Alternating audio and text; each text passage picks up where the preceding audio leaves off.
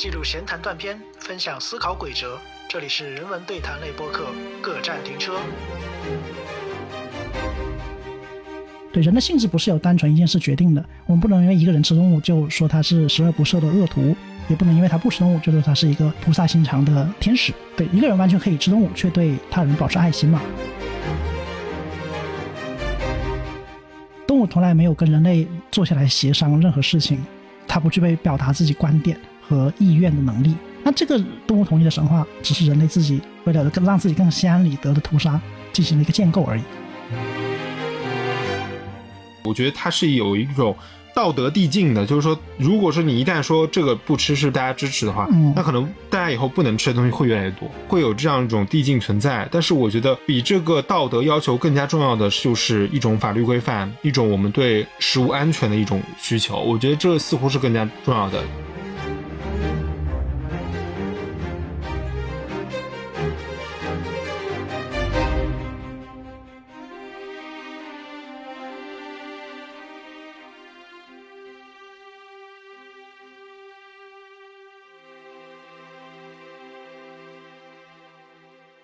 大家好，欢迎来到本期《各站停车》，我是小子，我是 Daniel。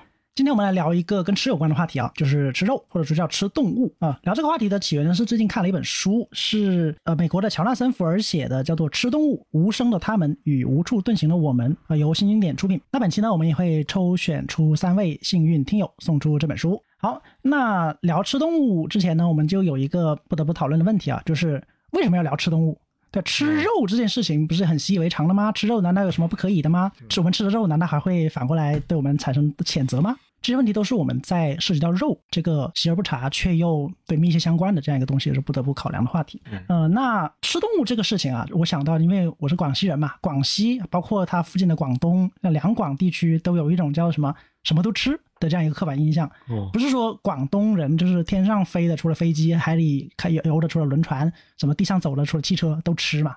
对，包括什么穿山甲、猴子啊，什么各种，还有广西比较有名就是那个玉林狗肉节啊，对，那个也是被很多人就口诛笔伐的，对，就很多人直觉上认为你可以吃肉，但是有些肉你是不能吃的，哎，那这就很有意思了。我们既然能吃肉，但是能吃的肉里面却还要做区分，什么能吃，什么不能吃，这些话题都值得讨论。就像这本《吃动物》，呃，乔纳森·福尔这本书里面也提到了，关心吃动物或者吃肉这件事情，它是一个怎样的思想上的一个内核呢？其实它是一种理解生命与生命之间关系的这样一个问题。我们去思考吃动物或者是吃肉这件事情的时候，我们会意识到，我们吃掉的其实是生命。啊，但其实吃素也有类似的道理啦。呃，只要你吃可能是吃的是有机物什么的，你可能都会涉及到生命了。但是为什么吃肉这么引起我们的类似于道德上或者是一种思想上的一个反思，或者是对愧疚呢？甚至还有一种道德责任呢？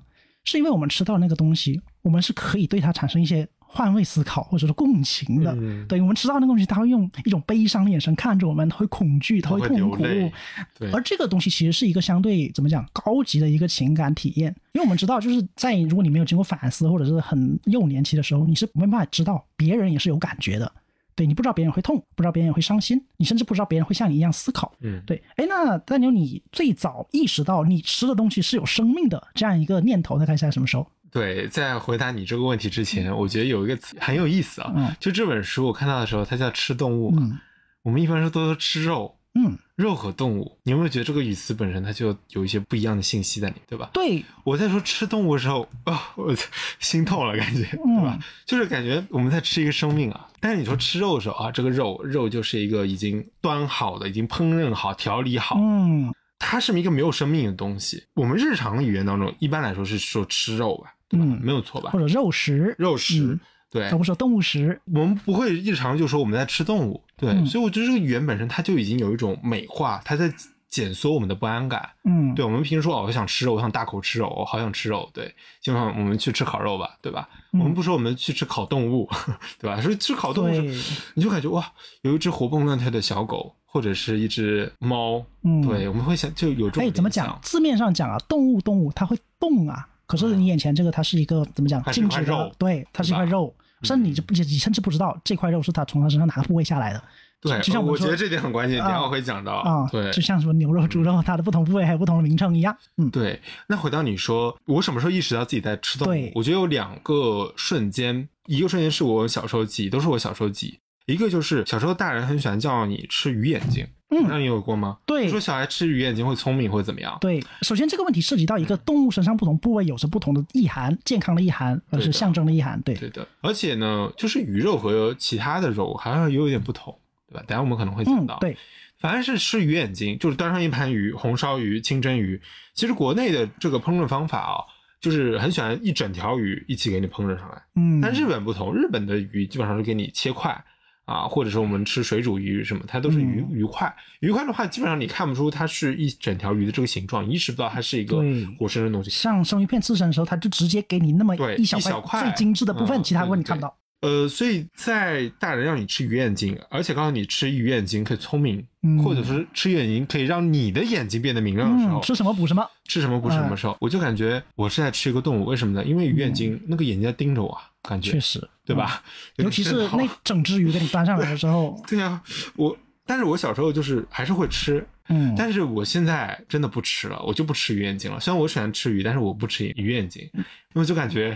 直观上的抗拒，一种抗拒，对，或者不适感，对，这是第一点，就是一个记忆。我相信大家很多人都有，就吃鱼眼睛。还有第二个就是，当然这可能是广西美食，就是那个乳猪。嗯，乳猪的话，经常有那个猪头，巴马香猪啊，类似于这些。对，比如说有一些美食节，就那种很嗯露天的，露天的美食节，有烟火气的，然后再烧，然后。烧烤，然后有个猪头嘛，那个东西啊，就是很有冲击力的。对，而且对于他们来说，可能挂在铺面的上面，就可能象征是吉祥，或者是一些有一些好的意味吧。我很小的时候看到就挺不适的，嗯，就是看那个猪头，可能也是跟那个鱼眼睛有点类似的地方，就是眼睛这个东西它是有交流的。你说植物它有生命，它有生命，但是植物没有眼睛。我看不到它的东西，但是动物的眼睛它是有光亮的，狗的眼睛、猫的眼睛，它会跟着你的光线反应，你动它会动。如果我看到其他部位，可能不会有这种不适，但是我看到猪头，就是那种能与你产生交流的那种部位的话，我就会感觉你会直接的想到它还没有变成猪头之前的状态。哎，对，这就是关键。对，这个想象过于紧密，过于近了，对，太近了，时间上可能就是十分钟以前。是不是有那种？当然，这个肯定不是叫那个效应，就是恐怖谷效应嘛，对吧？就有个东西跟你过于相似的时候，你会产生那个。我觉得这个类似于，我可以，我可以再发明一个，我也不知道叫什么，对，可能有个名词，猪头效应吧，啊之类的。动物骨效应，对对，因为过于相似的时候，会让你产生什么？会产生那个叫做体生命体验上的相似性。相似性。对，因为你比如说，看像你说的，看到一个眼睛在动的一个猪头，那么这个猪有可能刚刚就跟你发生过肢体的接触，甚至跟你互动过，甚至舔了你的手。对，我在我们今天介绍这本书《强纳森》这本书里面也会看到，很多动物是跟它刚刚发生过很温馨的互动了以后，嗯，可能过了半小时，马上就变成了它盘中的美味了。是，哎，这个时候真的是很让人想起说，哎，十分钟前或者是半小时前跟我产生密切联系的对象，现在成了我的盘中餐，那你就会有一种情感上的不安。对，那万一你也成为了这样的对象呢？或者是万一你吃的东西刚刚就是你。曾经投入过情感的对象呢，怎么办？是下不了口了吧？而且你有可能会想到你家里养了这些宠物。嗯，对，包括对吃到亲密动物的时候，嗯嗯，会有这个问题。所以我到现在为止都是这样的，就是为了避免这种联想到我在吃一个动物、一整个动物的这个念头，我其实会很避免吃某些东西。对我们其实吃饭的时候，你应该知道，你会切断这个相似性。我会切断这个相似性，一定。比如说日本有烤肉嘛，那。那烤肉呢还好，大部分都是薄薄的那种一片片的肉的，或者是羊肉卷、牛肉卷这种，这种我是很容易接接受的。嗯，但是，一旦它有点让我想到某一个部位，这是某一个部位的肉的时候，我就有点不能接受。比如像呃内脏是第一个，还有一个是牛舌这个东西。牛舌我觉得它还行，它的口感是不错的。但是，一旦这个牛舌它不是薄切，它是厚切的时候，我就会想到这个整个舌头的样子，然后我就我就觉得。这跟我的舌头有点像，对吧？对，就是我就会避免这个东西啊，所以就是如果说一旦这个食物本身让我联想到它原来的活蹦乱跳的那个样子，我就会有一些不适感。嗯，对，对，这也是我很想吐槽一点，就是很多店他会用这个食物本身做广告，比如说鸭脖会画一只鸭子，嗯，跟牛有关的店会画一只牛。什么什么小肥牛、老老全牛，还有跟羊肉换一个活蹦乱跳的羊，我不知道做这样广告的人是怎么想的。就是你明明是吃了它，你还把这个生物画成它的广告宣传一个吉祥物、一个公仔在那活蹦乱跳的，就很很违和、很魔幻嘛。我觉得有两种，一种是吉祥物似的，嗯，就是像像小肥羊这种，对，一个在那跳，羊，嗯，还有一种呢是为了，可能我们待会儿会讲到，就他为了宣传说我这个养殖环境是非常的自然，非常的健康，他会大草原上面一批羊，说你看我这个羊肉是从那里来，塑造品牌嘛，塑造品牌这个价值嘛。好，那刚才说到动物啊，那这本书吃动物，其实它的英文原文叫 Eating Animal 嘛。那说刚才为什么说动物这个词比肉这个词更能够让我们联想到动，以及联想到生命呢？对，因为它这个动嘛，所以为什么说是 Eating Animal 不是 Eating Meat，对吧嗯？Animal 这个词就是我们会把我们吃的东西做一个还原，还原到它成为 meat 成为肉之前的状态。对，这个状态甚至还有可能继续上溯，上溯到它的出生，它的刚孵化的时候，它的幼崽阶段，呃，还原它整个一生。而这个就很能够勾起对我们所吃的东西做一个重新审视的这样一个念头了啊。那我是这样的，我是当我吃到动物的时候，或者是当我吃到肉的时候，我会看到这个肉的一个类似于说叫做烹饪过程，或是它的一个出产过程，比如说它是肉从哪里来的啊，然后经过怎样的工序烹饪的呀。这个过程中，我就会有一个联想，就说嗯，那这个过程再往前一点。那它，比如它是从哪个哪个有名的牧区、有名的牧场来的肉，在或者这个动物在那个牧场之前，对吧？它是比如说又是又从哪个地方迁徙过来的呀？它在这牧场是怎样培育的呀？哎，我这时候我就想到，原来我吃这些肉曾经都是会动的呀。嗯，再加上看到这本书以后，原来这个会动的动物。它不仅是一只动物的问题，它是一个种类的问题，甚至是可以包括像他说的动物。因为刚才说到鱼嘛，鱼是不是动物？当然是了。但是我们一般不会再用去用 animal 去形容鱼，对我们可能会在更广义一点，比如说生物 creature 那种意义上，可能会把鱼，比如说海里游的和路上走的混为一谈，包括天上飞的。所以我们说动物的时候，更多的是指，呃，至少这本书里面吧，更多是指我们平时能够接触到的，就是养殖业，比如禽类，还有一些牛羊，这畜牧业啊，这些肉是比较居多的。鸡鸭鹅。对，差不多这些。而且你刚才说到，那就是生猪头或者是呃原原本本那种动物头的时候，让我想到以前祭祀。对，以前小时候我会去到会去到一些祭祀祭祀，就是鲁迅说的社戏，就是烧香火，然后有个猪头摆在那。社会的社，对，然后烟火特别还放鞭炮。这个时候，一个不说血淋淋吧，至少是保持它生前样子的这样一个动物头，就会摆在你面前。哦，是的。而这样的头是。在那个环境下，在那个社系或者是浓厚的氛围下，是一种喜庆的象征；而在那个环境下，是不会有人思考这个动物之间是会动的。它那个是象征着年年有余，还是好像有这样一个意味之类的？就是不同，比如说海里游的食物的丰盛吧。对，它有它的象征意义。而像传统的鸡鸭鱼羊，呃不，那个牛羊猪那些东西，在古代的那种呃宗庙祭祀里面，不同的动物是象征了不同的位阶以及它的社会身份的。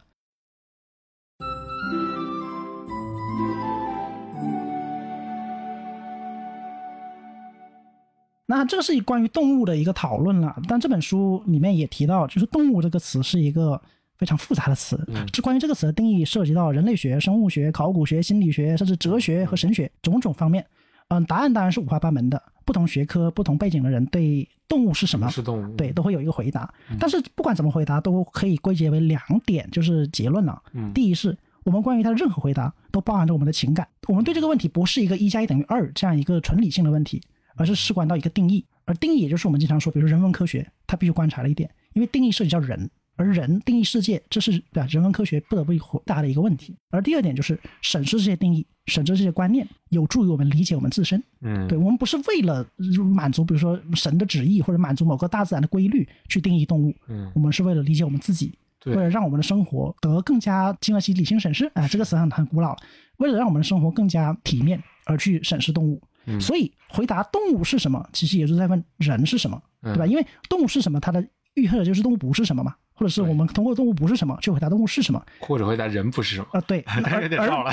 动物不是什么，或者什么不是动物，这是包含人是什么？因为总有一个说法是人也是动物嘛。对，你看，是多就在说，而且人有一种性质叫动物性。对对，所以如果在回答这些问题的时候不搞清楚它的概念之间的关系，那么吃动物很有可能就会衍生为什么不能吃人？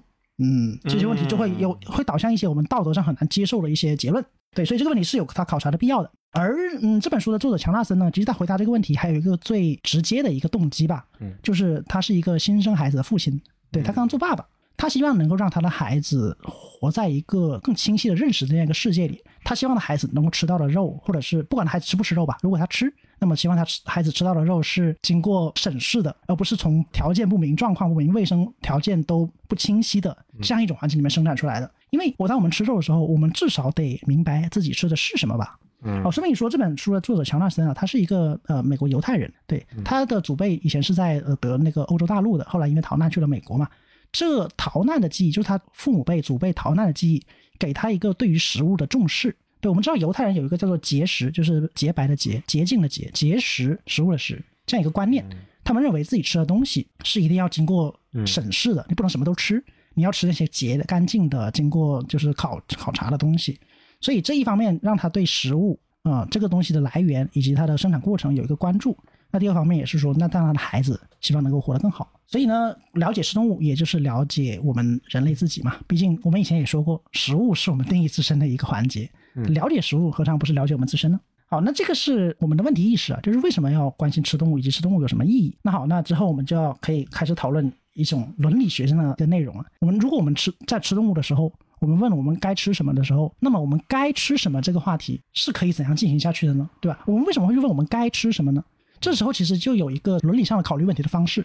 因为我们现在有几种思考问题的角度啊，一个是我们想吃什么，这是最直观的，我想吃就吃啊，我觉得它好吃，它它引诱了我的味觉，所以我就想吃它。那第二个就是我能吃什么，有些东西很好吃，它散发的香味，可是它是一个毒蘑菇，吃了我会死。河豚。啊之类的，对，说到吃河豚，这个也是一个可以。前两周我刚吃啊，可以讲讲很久的话题。我们讲，对对对，啊，这个也是人类啊，这个为自己口腹之欲所付出的一个代价吧。嗯，那这个是能吃什么？我想吃和我能吃这两个问题，我们都考虑了以后，还有一个问题哦，就是我该吃什么？这个问题是要考虑的哦，因为如果有个东西它符合了我想吃，它也能吃。但是我不该吃怎么办呢？比如说像刚才说的同类相食，嗯，这个问题或许在有些文化里面不是问题，因为我们知道现在的确有些文化里面是可以同类相食的，甚至在自然界里面都是可以的。可是呢，那我们也知道现在我们生活的文明世界嘛，是不太主张这一点的，所以我们不得不在能吃和想吃之外，还要考虑该不该吃的这样一个伦理问题。它既然它具有生命，我们可以吃一个有生命的东西，这时候我们就会看到一个很就是很难接受的一个继续思考下去结论吧。如果我们对这个问题的思考是说，我们可以吃的东西是那些叫做社会规范下允许吃的，并且它也能吃啊，并且我们想吃的话，那么有些东西它完全符合这三个条件，但是我们还是不应该吃。比如说别人的宠物，嗯，我们不太会去觉得哦，我是可以，比如说可以吃狗肉，我也想吃狗肉，并且道德规范也没有法律禁止我吃狗肉的时候。那如果我邻居养了一只狗特别好吃，我看了也嘴馋，我能吃吗？那当然是不行的，因为这可它不仅仅是一个涉及到食物伦理的问题，它还有比如说法律问题，还有一些契约精神的问题，这也是我们不能吃的。可是如果我们再想，如果这个时候我们可以认为说我们不吃它的理由是因为它是别人的私人财产，或是别人宠物的饲主，它不属于我，它对它重视的东西，那我们是因为这个理由不吃的话，那如果是流浪别人的流浪狗、流浪宠物呢？或者是一只怎么讲，就是没人管的、没人看管的，不属于任何人的财产的。对，这这或者珍稀动物呢？这样又又如何呢？对吧？还有个更黑暗的结论呢，就是说，如果我们对这个饮食伦理做了这样一番妥协的思考以后，那么那一些不具备社会价值、没有任何所属、没有任何国籍，甚至没有身份的那些人，我们能不能吃呢？这个曾经在就是西方一些这伦理学课堂上经常会作为例子讨论，就是对于那种已经不具备社会贡献能力，甚至是可以成为社会负担的那些人。我们要如何对他们的身体进行处置，对吧？安乐死当然是一个结论，可是安乐死之后呢？他们的身体能不能够被作为当成别的价值的东西？我们当然，我们最直观就是药用价值、医学价值、科研价值，这都是可以接受的。可是实用价值呢？就是食物的食啊，实用价值呢？这个问题如果一旦被列入伦理的考虑，那将会带来很黑暗的结果。哇，这个伦理题好黑暗啊！所以伦理学讨论经常是会有一些非常反人类的一些结论。当然，这个作为伦理讨论是可以的，但是作为实践就不得不做，所以才有就是科研伦理嘛。啊，那说了这么多关于吃肉的伦理之后呢，那可是我们人类实际上是在大规模吃肉的。对对，我们可以举几个当下吧，食用动物肉类市场的一些现状，就是我们现在看到我们吃的肉，大多数都是通过工业化农场生产的。或许大家会很诧异啊，就是。我们印象中的肉类获取都是一些散养的畜牧的，天苍苍，野茫茫，风吹草低见牛羊，就是那些饭店品牌挂的那个图都是这么画的。然后这个动物它是很惬意的，它是自愿被吃的。然后我们处理它，呃，当然自不自愿这个可能，哎，这个我们可以说就是动物的自愿，这可能是一个涉及到对他者定义的问题啊。当然这这后话，但是我们会在这个过程中塑造一些印象吧，就是说，首先这个动物它是不会痛苦的，因为我们不喜欢看到一个满脸写着痛苦、写着惊恐的动物被我们吃掉，这个对于我们的这个道德直觉来说是很难接受的。我觉得，与其说它是不是痛苦，而是说这样的痛苦是不希望被消费者看到的。嗯，这样的描述更加准确。对的，被不被看到和它实际上有没有，其实是两个问题。对，但还有另一个就是这个过程是不是更，比如说健康啊、卫生啊、符合工业标准啊、成本更低啊这样的。然后，然而呢，现状是这样的，就是说，在人类进入了工业化时代以后，我们知道农业就二十世纪以后吧。对我我们的印象都是说，比如说农业、工业、服务业，对吧？第一、第二、第三产业。但其实农业这里面，它就包括畜牧业的，包括水产养殖、畜牧，都算是第一产业农业的一环。而农业被工业化力量介入了以后，就会有种叫工业化农场。对，当我们把工业力量介入了农业以后，或者叫工业化养殖业。对，养殖、畜牧都可以。那这个时候，我们的吃到的肉，我们的肉类生产。就是纳入了工业化体系，批量生产出来。而工业化体系有一个很重要的目标是什么？就是效率。嗯，对我们之所以人类走入工业化，就是为了让更高的效率生产我们需要的产品。那肉类成为了这个产品会怎么样呢？那我们就看到现在的这个肉类生产，它有一个指标叫做饲料转换率。因为这是什么呢？这是相当于成本和产出的一个关系了。饲料是我们要投入的成本，我们要喂它吃相应的东西，我们希望它生产我们需要的产品，比如肉、皮毛、蛋、奶之类的。而这个效率如果能够压低，比如说我只花少量的饲料就能培养出足够我吃一个月的这样一个肉类是产量的话，这当然是一个良好的我们人类需要的工业产量了。事实上呢，我们现在吃到的肉大部分也是这么来的啦。你可以分享一下那个数据哦。对，说到这个数据，就是那从一个大家都贴近生活的一个例子吧，就是肯德基。啊，肯德基我们知道，就是它的原名叫做肯塔基炸鸡嘛，Kentucky Fried Chicken 嘛，嗯，肯肯塔基炸鸡，虽然现在可能大家都不知道，甚至连美国人自己都不知道。然后其实在这个炸鸡里面呢，就是每年有很差差数以亿计的鸡要在这个行业里面被消费掉啊。尽管也有很多动物研究动物伦理的一些哲学家会认为说，我们无法在一个享受着肯德基的时代大谈动物伦理和动物福利啊，这的确是一个有点令人悲伤的现实。但是我们只要关注这个行业生产的这个过程。我们是会有一些新的思考，比如说在这个鸡肉行业的现状里啊，每年的这个鸡肉消耗量，就是欧盟光是欧盟啊有六十亿只，美国有九十亿只，中国有七十亿只，全球的鸡肉消耗量加起来总共有五百亿只，并且这个数量还在不断增增增长。对，就是在现在人口仍然还在增长的这样一个年代，并且饥荒问题仍然没有解决的年代，鸡肉甚至包括其他肉类的消耗量仍然是在逐年增长的。而这些某种程度上来说，这些怎么说呢？廉价的这些鸡肉确实能解决一部分人的温饱问题。嗯，尽管这个有争议，因为有些科学家认为说。嗯，农农业作物、农作物转化为肉类，这个能量转化率是不如农作物直接投放给这些饥饥荒的灾民的这个使用率的。啊，我懂了。对，就是这些饲养这些工业化的鸡肉也需要大量的饲料。对的，然后这些饲料是谷物，对，包括这些饲料的一个叫转化率，一个叫运输成本、投放成本，为什么不直接投放给灾民呢？对，这也是一种理论。这个是很难的问题啊。嗯，是的。嗯，当然不管怎么样，就是在这些大量的这个肌肉消耗里面呢，我们知道。有百分之九十九，真的百分之九十九的量都是由工业化农场生产的。嗯，对，也只有百分之一，甚至这个数据还在不断下降的量，是有那种让我们理传统意义上理解的私人农场、小农场，就是土鸡、土鸡之类的，对，那种那种生产的。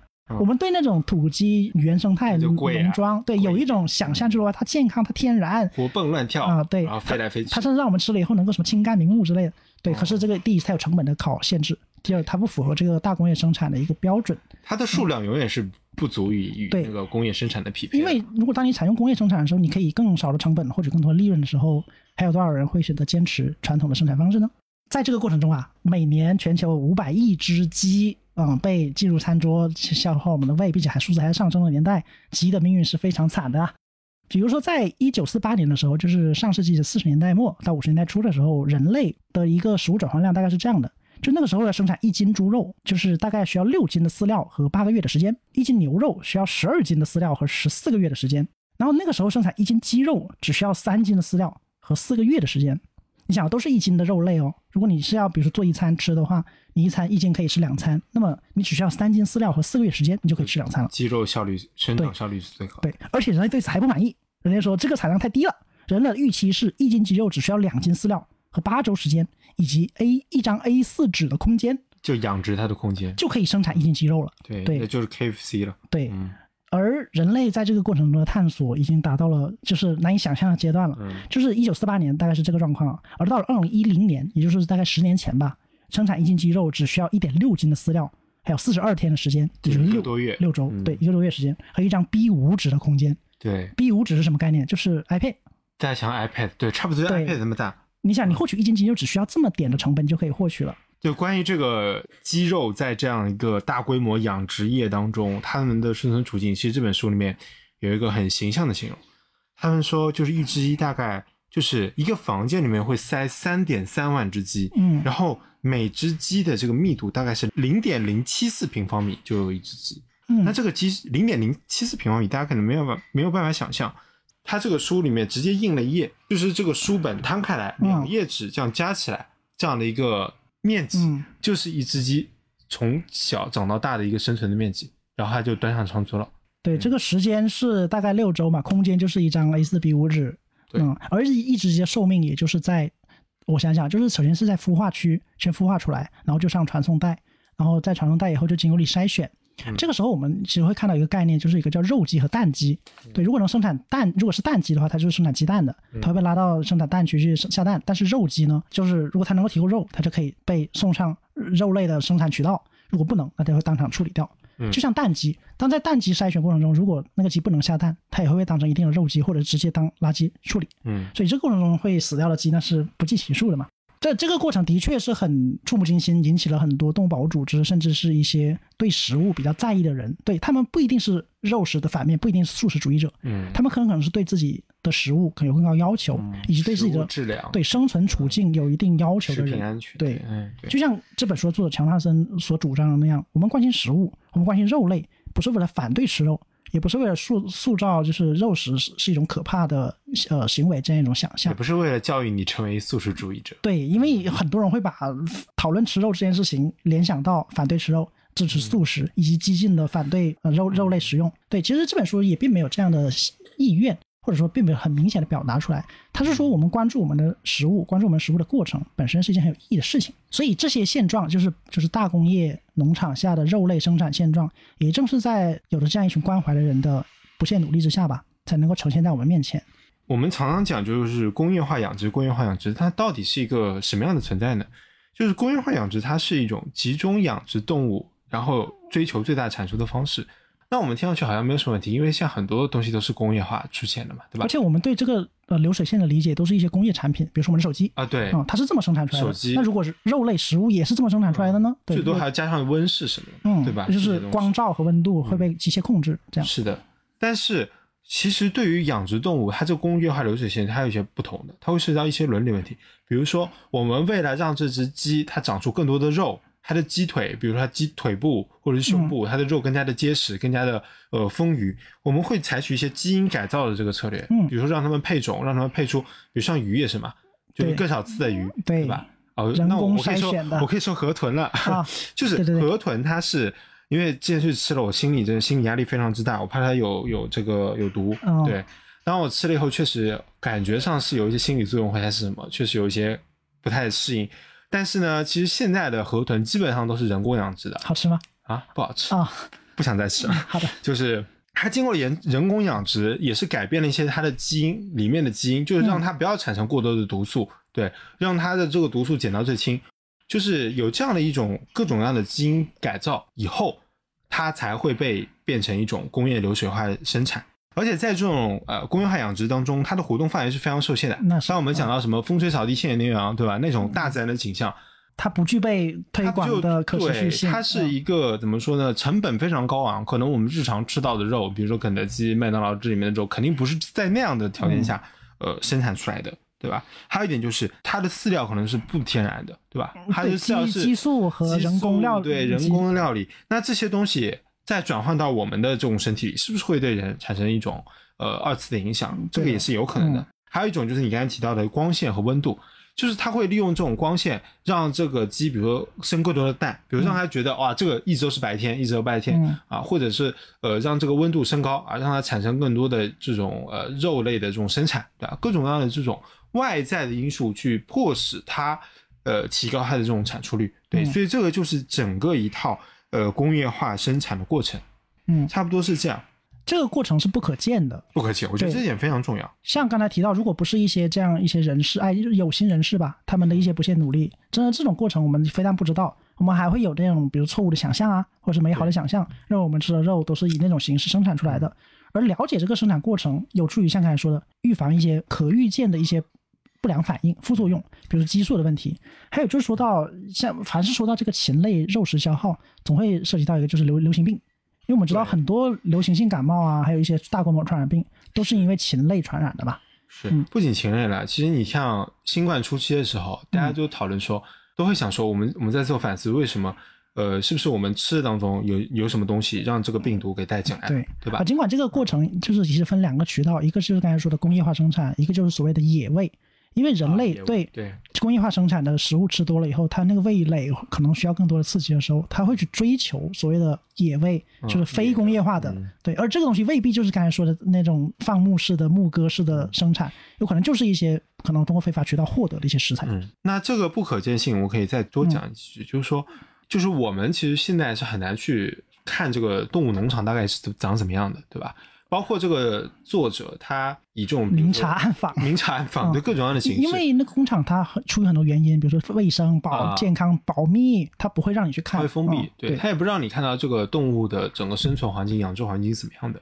那这样的一种不可见性呢，它就掩盖了我们可能会产生的任何的道德内疚，对吧？如果说当我们看到一只鸡只能生活在一个 iPad 这么大小的一个生存环境当中，可能以后我们消费者在购买消费鸡鸡肉产品的时候，就会有更加的有警惕，这样对这个动物养殖业来说是不利的，所以它不让这种环境与我们消费者直接可见。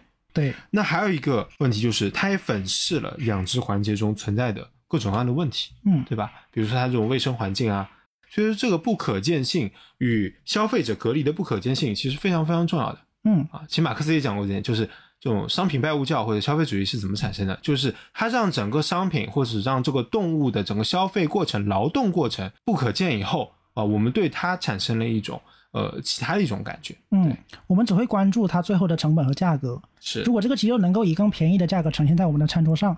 那么我根本不用关心它的生产过程，而生产的鸡肉的厂商或者生产肉类的厂商，他恰恰可以利用这一点。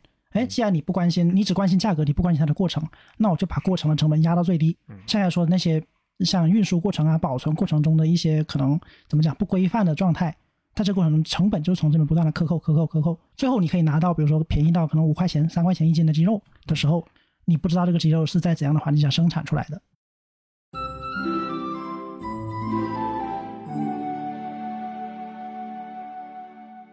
关于吃肉，它不是一个简简单单的道德问题，也不是一个简简单单用一个标语、一个口号、一个意识形态就可以涵盖的。它可以涉及到我们就是对生活的选择啊，或者对周边跟我们亲近的对象，甚至是我们类似的对象的一个。迁移思考，就是有一种理想与现实吧。理想就是我们当然希望我们吃到的肉是呃洁净的，是经过选择的，是安全的、卫生的，是生活在快乐的大草原。嗯，对，希望他们这些肉类给我们提供肉的时候是自愿的、乐意的，我们吃起来也没有道德负担的，这是理想。而现实呢，很多时候我们不得不去去花费更少的金钱，以更低的成本去享受到肉食，因为很多时候我们知道，当我们有这样一种吃肉的生活了以后，如果这时候肉价突然提升了。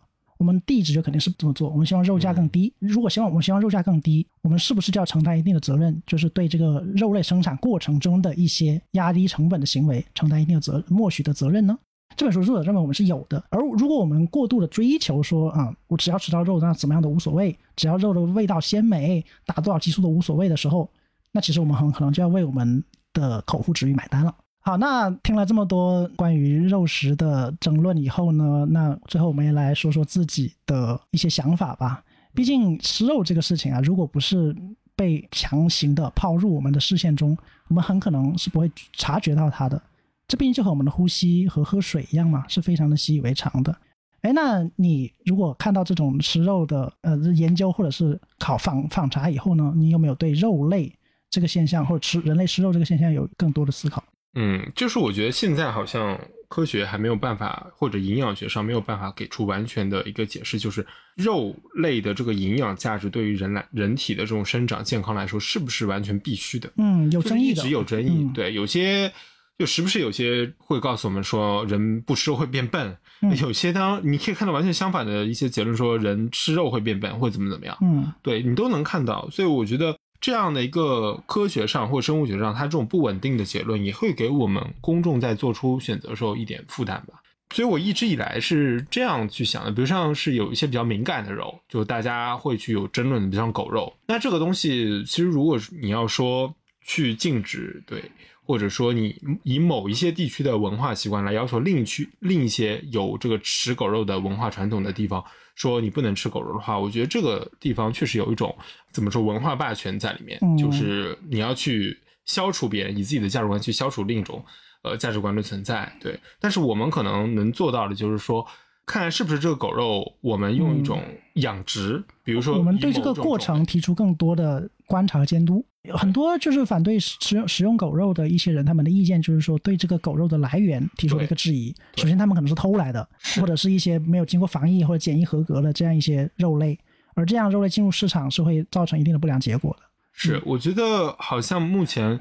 我们没有办法用一种呃道德高要求说让大家不吃这个不吃那个不吃那个不吃这个，对吧？这样的话，我觉得它是有一种道德递进的，就是说，如果说你一旦说这个不吃是大家支持的话，那可能大家以后不能吃的东西会越来越多，会有这样一种递进存在。但是我觉得比这个道德要求更加重要的就是一种法律规范，一种我们对食物安全的一种需求。我觉得这似乎是更加重要的。就是你不能因为压低成本，从而降低了这个对于食物安全的一种保障。嗯，我觉得这个好像会比说我们对动物同情或者对动物施舍这种共情要更加重要的，就是我们对食物安全的一种追求。嗯，这的确是我们落实到社会问题上的一个解法吧。毕竟在这个动物议题上啊，思考动物。伦理或者是一些情感上的共鸣，很多时候容易陷入一种形而上的思考。因为这个思考其实很早以前有了，就是在中国传统典籍里面，其实有两个案例啊。一个是我们都知道的那个叫做“君子远庖厨”，是孟子对孟子说的。庖厨就是庖丁解牛的庖嘛，就是厨房。就当时梁惠王问说，就是嗯，寡人不忍心看到牛被杀，所以寡人用羊去替代。对这件事情怎么样呢？然后孟子就做了一番比喻嘛，就说这体现出你的恻隐之心。对，那这个时候就会遇到一个，就是很多哲学系，包括什么中国中国文学系都会讨论的，就是君子远庖厨是不是一种伪善？那这个问题其实像刚才我们说的，如果再继续讨论下去，当然可以做一番学学理上的梳理啊，还有伦理学上的思考。可是像刚才说的，如果我们把这个问题落划归到社会实践上来讲啊。就是如果你想想，一个愿意远庖厨，或者是愿意对庖厨这件事情产生思考的这样一个人，或者这样一个心态，他是优于不思考这些问题或者放弃思考这些问题的心态的。一般按孟子的思想，人有恻隐之心，所以人不愿意见到动物被杀，就是料理动物。对，可是你想，你不愿意见到动物被杀，但实际上还是吃了它嘛？嗯，所以这会不会被解释为一种伪善呢？我们只关心说这样的思考对我们自己，或者对我们认识自己是怎样的人有怎样的帮助。那这是其一啊，那第二个就是还是说到那个该不该吃动物的时候，总会离不开的一个问题，就是你怎么知道动物是痛苦的，或者动物不是痛苦的呢？这个问题在庄子就是所谓濠梁之辩，对吧？子非鱼，安知鱼之乐？这个问题里面有体现。这就是一个认识论的难以解答的问题，对吧？对，我连你想什么我都不知道。对，我们都是人，我们都不知道，更别说不同的物种了。对。包括动物眼睛里能看到什么颜色，我们其实有时候也很难去想象出来，对吧？更不用说动物它是不是能感知痛苦，或者是有一部分的动物它能，或者另一部分动物不能。嗯，比如说像狗、猫、狗这种呃宠物。我们是能感受到它的一些情绪的，比如说它有时候会跳，会怎么样？从它的脑电波是可以看判断得出它的恐慌、它的恐惧，是的，它的痛苦。那鱼呢？呃，对，呃，现在根据一些研究啊，就是有些鱼类，比如像海豚，它是有一定的感知能力的。海豚是鱼吗？海豚不是哺乳动物吗？之类的海海洋生物嘛，对。还有包括像刚才说的鸡，其实我们看到很多鸡不是一出生下可能六周的生命就会搬上餐桌，然而它们也是有对痛觉的感受的，甚至鸡是有记忆的。还会做梦，对这个在很多科普文章都可以看到。所以在这种种种的科学证据以及这个最原始的哲学思辨中呢，我们很容易滑入一个误区啊，或者说一个比较黑暗的结论，就是如果我们对他人的或者他者的认知是一个黑箱子，是混沌的话，嗯，那么我们我们很可能做不了很多事情。比如说植物，那怎么算呢？因为植物它不能够产表现出我们能够认知到的或者感受到的这样一个痛苦倾向，我们就可以食用它的话。对，那反过来说，那是不是一个不能够感受认知或感受痛苦，或者不能够把它的感受传递给我们的物种，我们就可以吃呢？这是一个很多时候会导出一些不是不是很难很难让我们接受的结论的。这个是关于共情伦理的一个解释啊。那还有一个就是刚才我们一开始说的，就是关于动物同意的神话啊，就是书中呃也有提到，动物同意是人类编造出来的一个解释的神话。什么叫动物同意呢？就是我们吃动物的时候是争取动物争是征得了动物的同意的，而这个同意不一定是现实中意义，比如说法律文件、契约文件表现出来的，它是一种生物学上的契约。怎么说呢？动物让渡了他们的自由，在很远古的时候成为了人类养殖或者是畜牧业的一份子，比如最早的牛啊、最早的羊啊、最早的马呀，他们让渡了他们的自由，他们不能随处奔跑。但是呢，他们获得了生存和延续。人类为了享用他们的肉、蛋、奶，对他们进行培育、育种，给他们提供很好的空间环境。人类取得了肉、蛋、奶，动物取得了生存的权利和延续的资格。来，大家想想，这样的论述是不是有一点反直觉呢？因为动物什么时候同意了？动物同意了，我们怎么知道呢？而这样的论述，我们是不是在对啊？比如说以前像我们看到的奴隶制里面也有类似的解解构。这个这个都是很宏大叙事啊。呃，对，因为这这，因为也有人会提出这样的一个质疑啊，就是当你宣扬温和的肉食主义，就是我吃肉，但是我有良心的吃肉，我有我理我经过理性审视的吃肉，我吃的肉是经过对这种论述，它是不是像这样一个比喻，就是我们要善待我们的奴隶，我们不要殴打他们，我们不要虐待他们，但是。我们不能废除奴隶制，而这个思路一旦推广到人类社会，就会有很多比较可怕的结果了。我们知道，就是屠宰场这个东西啊，它是一种流水线的杀戮。对，这个在很多就是欧洲理论里面，批判理论都已经提到了。尤其在福柯，他说身在身体政治学里面啊，我们把人的身体置于工厂、置于精细化管理之中，你的一举一动，包括你的姿势、你的成长状况，都是处在监视、控制和管理之下的。那这个时候，我们把刚才说的那套。动物同意啊，把它改一个词，对，叫做奴隶同意，或者叫被管理者的同意，或者叫规训同意的时候，你很难就反驳这个理论。比如说，你同意了某些工厂是流水管理，规定你几点钟起床，几点钟睡觉，穿什么样的衣服，他给你生存权，哎，对，基本的生存权。当你一旦对这个问题产生了一点抗议，你说我不想这样的时候，他说，那如果不给你这个，你去死呀，嗯，你的生存受到了威胁怎么办呢？那这个时候就非常可怕。人类对同类的大规模与高效率的杀戮，就是在这样一个建构之下可以实施的。这个可以变成一个借口啊！你说动物同意好，那我说人类同意。对，因为人类对动物是不管它是给它建构了多少的神话，目的都是一样的，就是为了取从它身上取得自己想要的东西。嗯，对，不管是肉食还是蛋奶，呃，其他毛皮什么也好，而动物对此是没有任何发言权的。动物从来没有跟人类坐下来协商任何事情，甚至它不具备表达自己观点和意愿的能力。那这个动物同意的神话，只是人类自己为了更让自己更心安理得的屠杀进行了一个建构而已。当然，我们说人类屠杀好像有一点站在动物的角度谴责人类的说法。对，我们要强调这仅仅是一个比喻，而这个比喻它不是为了单纯的解决就是食肉的问题，它是为了更好的让我们认识到，原来我们对动物做的事情，恰恰类似于我们对同类做的事情。因为有一点，或许大家可能听了那么多，不知道有没有意识到，人其实也是动物。我们在讨论动物权益以及呃动物福利的时候，都会忽略一个点：人也是动物，而对动物做的事情，人跟动物的关系，恰恰能够迁移或者影射到人与人的关系。对，这或许也是思考动物权利的一个意义所在。呃，所以我们讨论这么多，其实不是为了得出一个具体的结论，毕竟这样的问题没有什么结论，对，没有什么结论的，而且每年都在争做。